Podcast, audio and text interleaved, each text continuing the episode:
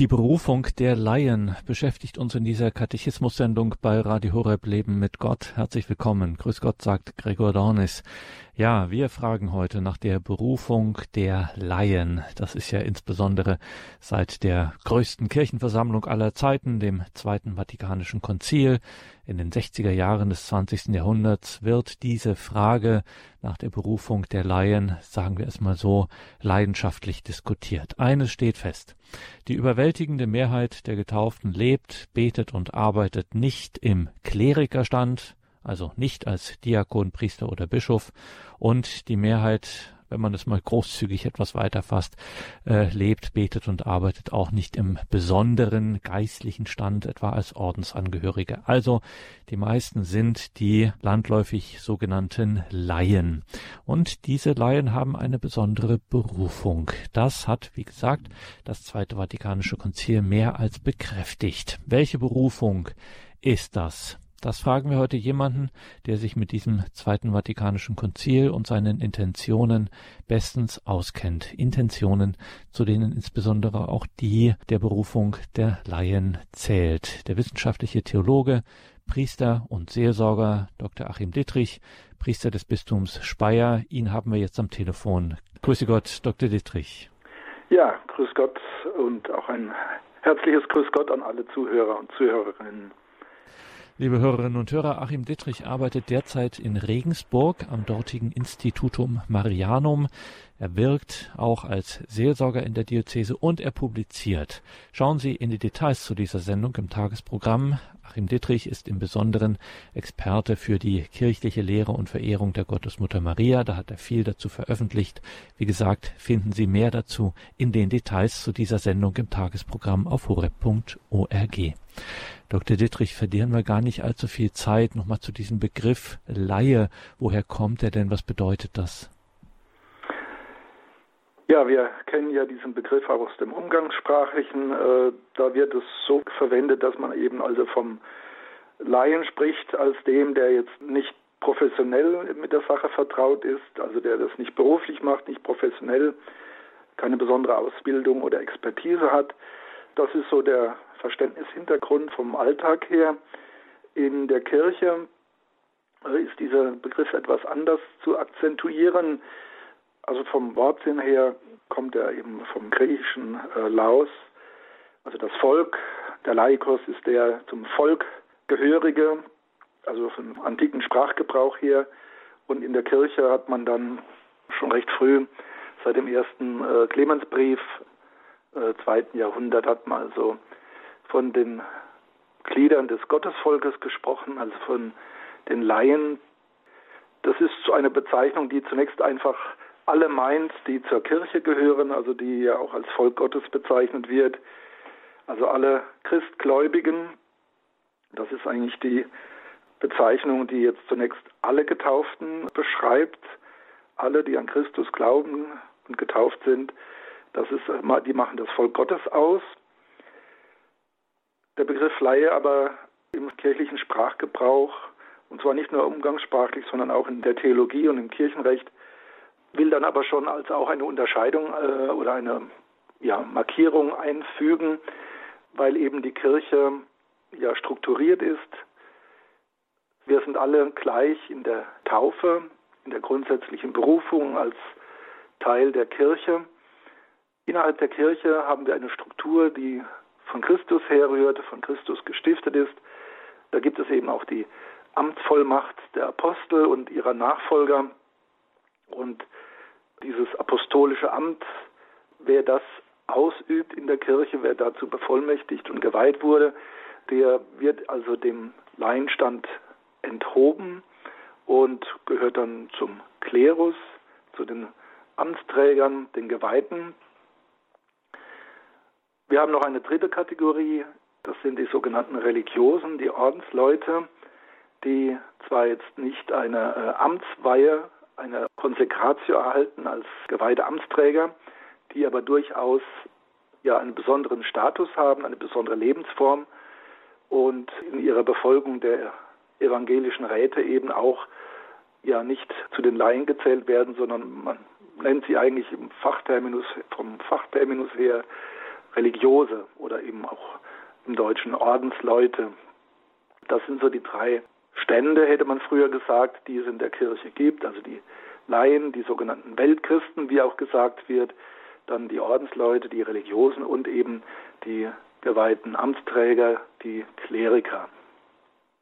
Und diese Laien lagen insbesondere den Konzilsvätern, wie sie dann genannt werden, die Teilnehmer an einem Konzil, lag den Konzilsvätern dieses besagten Zweiten Vatikanischen Konzils im 20. Jahrhundert doch besonders am Herzen. Was war diesen Konzilsvätern da in Bezug auf die Laien und ihre Berufung besonders wichtig? Ja, man wollte einer Entwicklung Raum geben, die in der Kirchengeschichte sich also schon seit Jahrhunderten eigentlich angebahnt hatte. Es geht ja immer auch um das Grundverhältnis Kirche und Welt. Die Kirche ist ja nicht rein weltliche Institution, sondern die Kirche ist ja an Christus gebunden, äh, steht ja irgendwo auch vermitteln zwischen Himmel und Erde, ist in der Welt, aber nicht von der Welt. Das gilt für die Kirche, das gilt für die Christen. Und ja, die Kirche steht natürlich immer in der Gesellschaft, in der Politik, in den entsprechenden Entwicklungen. Und wir haben in der Neuzeit eben die breite Entwicklung äh, immer mehr weg von der Ständegesellschaft, äh, wo eigentlich das ganze Leben, nicht nur das kirchliche, wo auch das alltägliche politische Leben nach Ständen und Zünften und festen Gruppierungen, ja, und auch Unterscheidung Bürger und Adel und so weiter gegliedert war. Das hat sich mehr und mehr gewandelt hin zu ja, großen, offenen Gesellschaften, in denen es nur noch den Bürger gibt und die Kirche ja, musste da reagieren, nicht nur auf diese politischen Veränderungen, sondern auch die Lebenswirklichkeit der Menschen. Wir haben da einen ersten Ansatz eigentlich äh, schon im späten Mittelalter mit der Devotio Moderna versuchen dann auch die sogenannten Laien in der Welt ohne geweiht zu sein, ohne in ein Kloster einzutreten, eben auch radikal und konsequent Christus Nachfolge zu leben. Wir haben dann auch eine breite Bewegung, dass eben auch die Laien nicht nur für sich privat und persönlich den Glauben konsequent leben, sondern auch Zeugnis geben und äh, an der Verkündigung teilhaben. Und das entwickelt sich durch die Jahrhunderte bis hin dann im 19. Jahrhundert, das dann immer stärker wird. Im 20., frühen 20. Jahrhundert haben wir dann den Versuch im Rahmen der sogenannten katholischen Aktion, die Laien wirklich, also auch ihnen das bewusst zu machen, sie zu motivieren, dass sie also auch ja eine wichtige Aufgabe haben, dass sie nicht nur Empfänger sind in der Kirche, also dass sie quasi die Sakramente und alles, was es in der Kirche gibt, an Gottesdienst, Liturgie und so weiter, dass sie quasi die Konsumenten sind, die Empfänger und der Klerus, das sind die Lieferanten, das sind die Profis. Also diese banale Zweiteilung wollte man überwinden, das allgemeine Bewusstsein stärken und eben auch die Christen als Laien aktivieren, dass sie eben nicht nur am Sonntag und im geschlossenen Milieurahmen Christen sind, sondern in ihrer ganzen, auch welthaften Existenz Christen sind. Das hat sich vom 19. Jahrhundert her langsam entwickelt und im 20. ist es dann voll zum Durchbruch gekommen und war auch notwendig, weil dann wirklich auch die ständische Ordnung der alten Gesellschaften wirklich ja spätestens nach den Weltkriegen überall verloren gegangen ist oder aufgelöst wurde. Und es war dann einfach wichtig, dass man Christsein neu bestimmt, eben nicht in diesem alten System. Wir haben Laien und Kleriker und die Kleriker sind die Profis und die Laien werden bedient, sind Konsumenten, sind passiv. All das drängte auf das Zweite Vatikanum hin. Es gab dann auch viele einzelne Bewegungen, auch frühe geistliche Gemeinschaften und auch Säkularinstitute, wo man eben das Apostolat der Laien ja entwickelt hat und umgesetzt hat. Also das gab es nicht erst nach dem Zweiten Vatikanum, sondern ist eigentlich auch schon in den 50er, 60er Jahren in vielen Ländern aufgetreten durch sogenannte Säkularinstitute und Vorformen der geistlichen Bewegungen, die wir dann nach dem Zweiten Vatikanum verstärkt sehen. Immer geht es dabei äh, darum, dass alle Getauften ohne Unterscheidung, Priester, Laie, äh, ihre Verantwortung für die Kirche, ihre Teilhabe an der Kirche und an der Sendung der Kirche, am Apostolischen der Kirche wahrnehmen Das hat dann auch einen breiten Niederschlag gefunden auf dem Zweiten Vatikanum und zwar im Rahmen der Kirchenkonstitution Lumen Gentium. Da ist also das vierte Kapitel ist ausschließlich den Laien gewidmet. Ja, und da wird nicht nur eine Definition geliefert, sondern das ganze Phänomen wird geschildert. Also es wird dann grundsätzlich festgehalten, was auch von der Kirchengeschichte her der Laie ist und was ein Kleriker ist. Aber es wird dann auch wirklich deutlich gemacht und dafür geworben, dass eben die Laien, die Weltchristen ihre Verantwortung erkennen und wahrnehmen, eben an der Sendung der Kirche und am Aufbau der Kirche teilzunehmen und eben nicht nur im privaten Bereich, sondern durchaus auch öffentlich. Selig das Volk, dessen Gott der Katechismus bei Radio Horeb, Leben mit Gott. Wir sind im Gespräch mit Dr. Achim Dietrich, Priester des Bistums Speyer, derzeit in Regensburg tätig am Institutum Marianum. Dr. Dietrich, also es geht um ein besonderes Zeugnis, es geht um ein besonderes Zeugnis des Lebens, das eben die Laien haben sollen nach dem äh, Wunsch, nach der Vorstellung des Zweiten Vatikanischen Konzils. Dort ist auch immer wieder, es kommt so ein äh, Begriff da auf, gerade in diesem vierten Kapitel dieser Kirchenkonstitution, Lumen Gentium, äh, da spricht die Kirche, spricht das Konzil von einem Weltcharakter der Laien. Und dieser Begriff hat sich irgendwie etabliert, den hört man immer wieder einmal. Was ist denn damit damit gemeint mit diesem Weltcharakter? Ja, also die Laien werden gewürdigt als Profis in den weltlichen Dingen. Man legt Wert darauf, dass es also eben auch diese Gruppe der Religiosen und Kleriker weiter gibt, die also dann auch durch ihre Lebensformen durchaus auch ausgesondert sein sollen und somit auch lebendiges Zeugnis für unsere Verwiesenheit auf den Himmel, unsere Verbundenheit mit Christus auch in ihrer Lebensform ausdrücken also quasi die, die Vertikale dann wirklich auch zeugnishaft leben. Ja, und der Weltcharakter der Laien, das ist dann eben eine, eine Fähigkeit, ein Merkmal der Weltchristen, dass sie eben Profis sind im Alltäglichen, im Gesellschaftlichen, im Politischen. Das ist der Schwerpunkt äh, ihres Lebens, ihres Alltags. Dort sind sie zu Hause und bewandert. Und dass diese Fähigkeiten ja eben nicht separat vom kirchlich-christlichen gehalten werden, sondern dass der Laie im Prinzip seine Fähigkeiten, seine Lebenswelt wirklich versucht dann mit dem Christlichen in Verbindung zu bringen, also Zeugnis zu geben für das Evangelium und auch innerhalb der Kirche, soweit sie dann eben auch äh, weltlich organisiert werden muss, als Institution mit Verwaltung und Finanzen und so all diese Dinge, dass man das also auch ganz bewusst den Laien nicht überlässt, das wäre vielleicht jetzt zu banal formuliert, aber dass man da ganz bewusst auch Laien mit einbezieht und ihre Kenntnisse, ihre Fähigkeiten einsetzt. Es gab eine Zeit, da hat man eben, also diese Zeit des Klerikalismus, da hat man versucht, also alles in der Kirche, was wichtig war, nur den Geweihten vorzubehalten.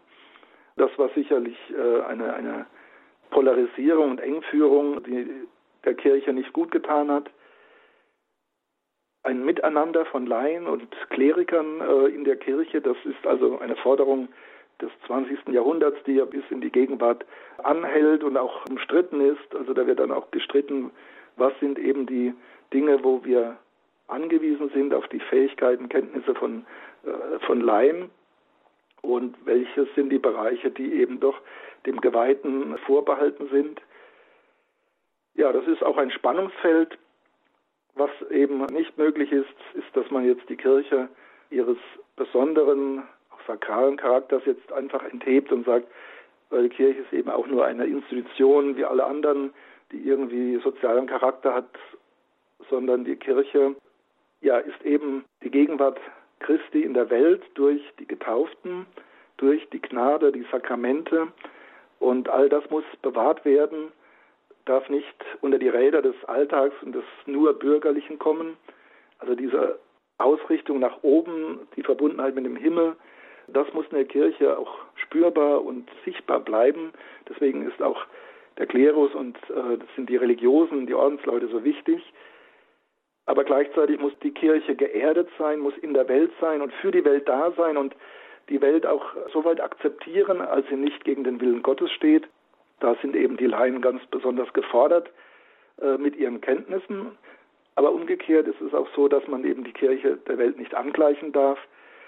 Ja, wo im Prinzip dann die Laien auch zeigen sollen, also ich bin zwar ein Bürger, ich bin Arbeitnehmer und dies und jenes, aber ich tue das als Christ und mit dem entsprechenden Ethos, also mit einer Ethik, mit Werten, die eben nicht den gerade herrschenden Zeitströmungen entnommen sind, sondern die wirklich gegründet sind im, im Evangelium, in der Lehre der Kirche sagt Dr. Achim Dittrich, unser heutiger Gesprächsgast in dieser Katechismus-Sendung.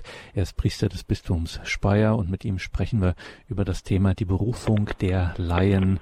Müssen wir gleich noch ein bisschen nachhaken nach der Musik.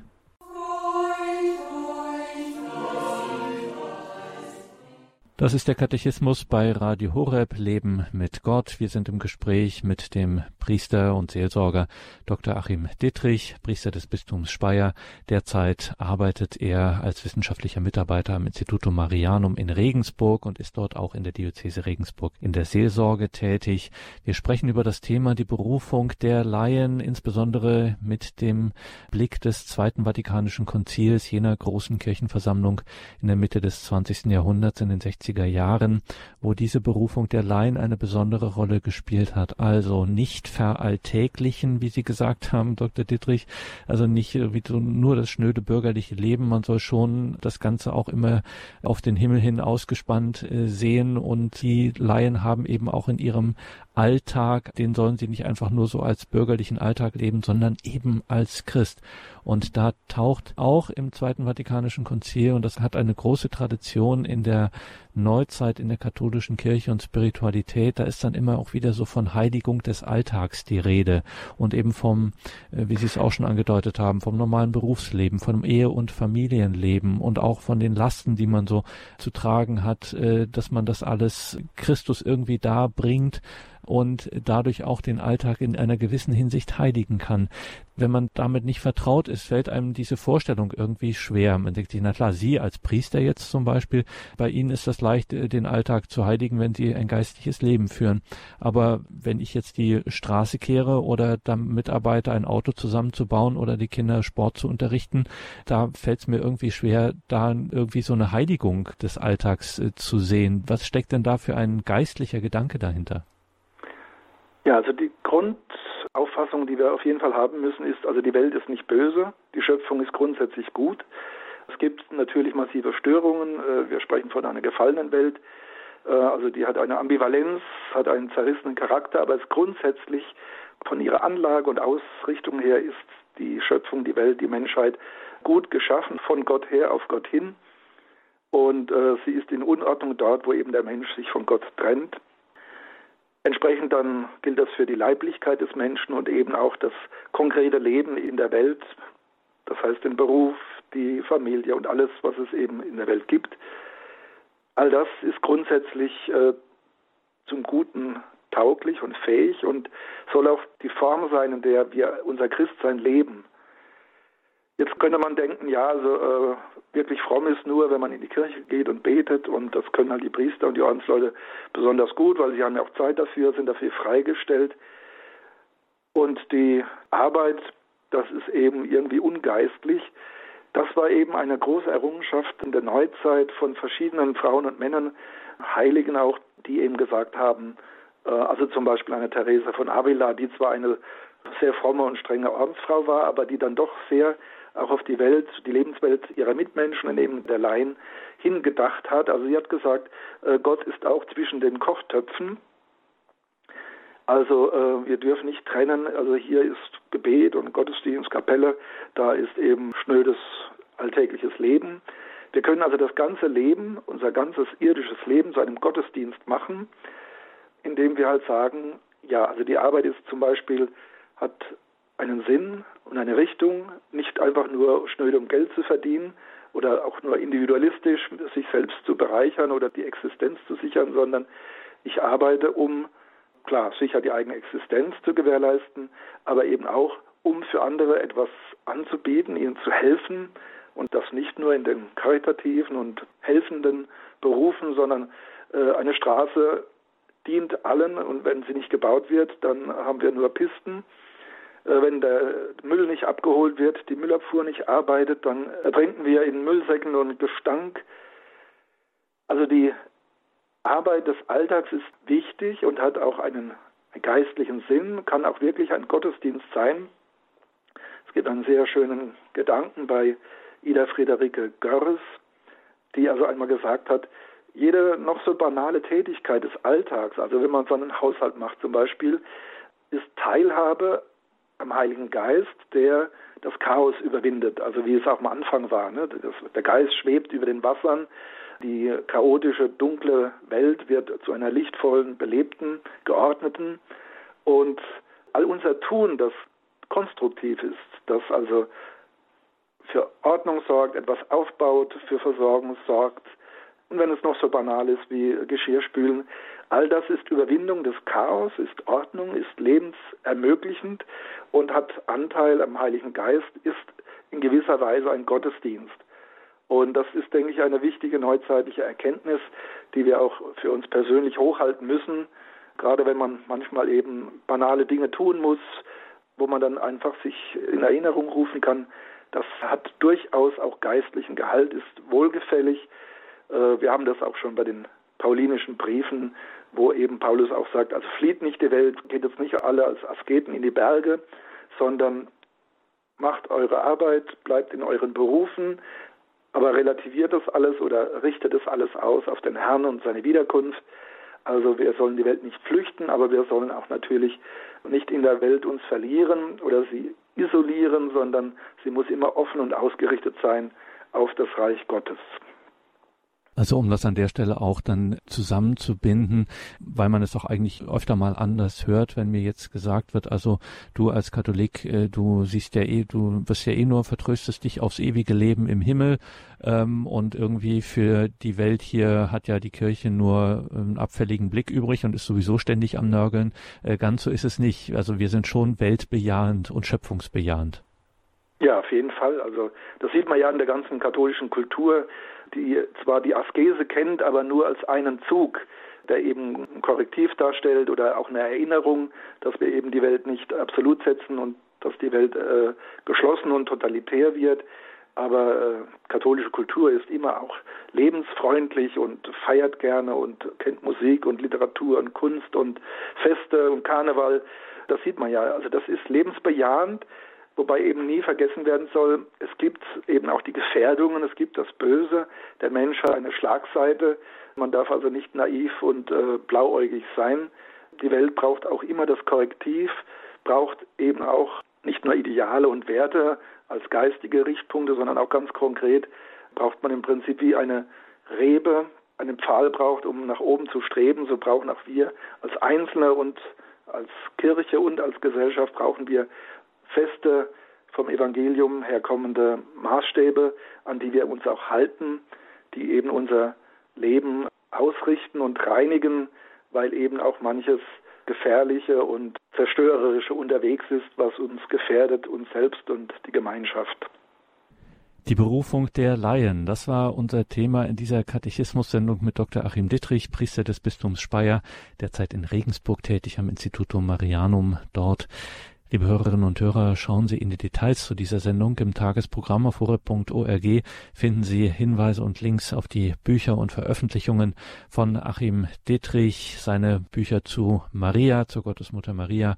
Gibt auch einen Link zum großen Marienlexikon. Das hat Achim Dietrich in den vergangenen Jahren online für alle zugänglich gemacht. Auch das eine spannende Seite, da mal hinzuschauen. Wie gesagt, alles weitere im Tagesprogramm auf horeb.org. Die Details zu dieser Sendung. Und diese Sendung kann man natürlich auch nachhören in unserer Mediathek. Schauen Sie dazu auf horeb.org beziehungsweise überall, wo wir als Podcasts zu empfangen sind. Diese und weitere Sendungen für Sie gratis, ohne Werbung, ohne alles. Also auch das ein Tipp zum Nachhören. Hier geht es jetzt weiter um 17.15 Uhr mit der Reihe zum Nachdenken. Mein Name ist Gregor Dornis. Danke Ihnen allen fürs Dabeisein, für Ihre Verbundenheit mit Radio Horeb, dass Sie unsere Arbeit möglich machen durch Ihr Gebet, durch Ihr Opfer, durch Ihre Spende. Danke vor allem auch an Sie, Dr. Dietrich, dass Sie sich wieder die Zeit genommen haben und da Sie ein Priester sind. Zum Ausgang der Sendung bitten wir Sie wie immer um den Segen. Ja, gerne. Herr Jesus Christus, du bist der Weinstock, wir sind die Reben. Du gibst einem jeden von uns Halt, Leben, Nahrung. Du machst uns fähig, ja, zu grünen und zu sprießen und Frucht zu tragen, jeder nach seiner Bestimmung und Berufung. Wir bitten dich, lass uns nie verloren gehen, dass wir uns niemals von dir trennen, sondern immer fest in dir verankert sind, dir verbunden sind dass wir teilhaben am Volk Gottes, teilhaben am Reich Gottes, dem wir zustreben, von dem wir schon profitieren dürfen. Das gebe der dreieinige Gott, der Vater, der Sohn und der Heilige Geist. Amen. Gelobt sei Jesus Christus. In Ewigkeit. Amen.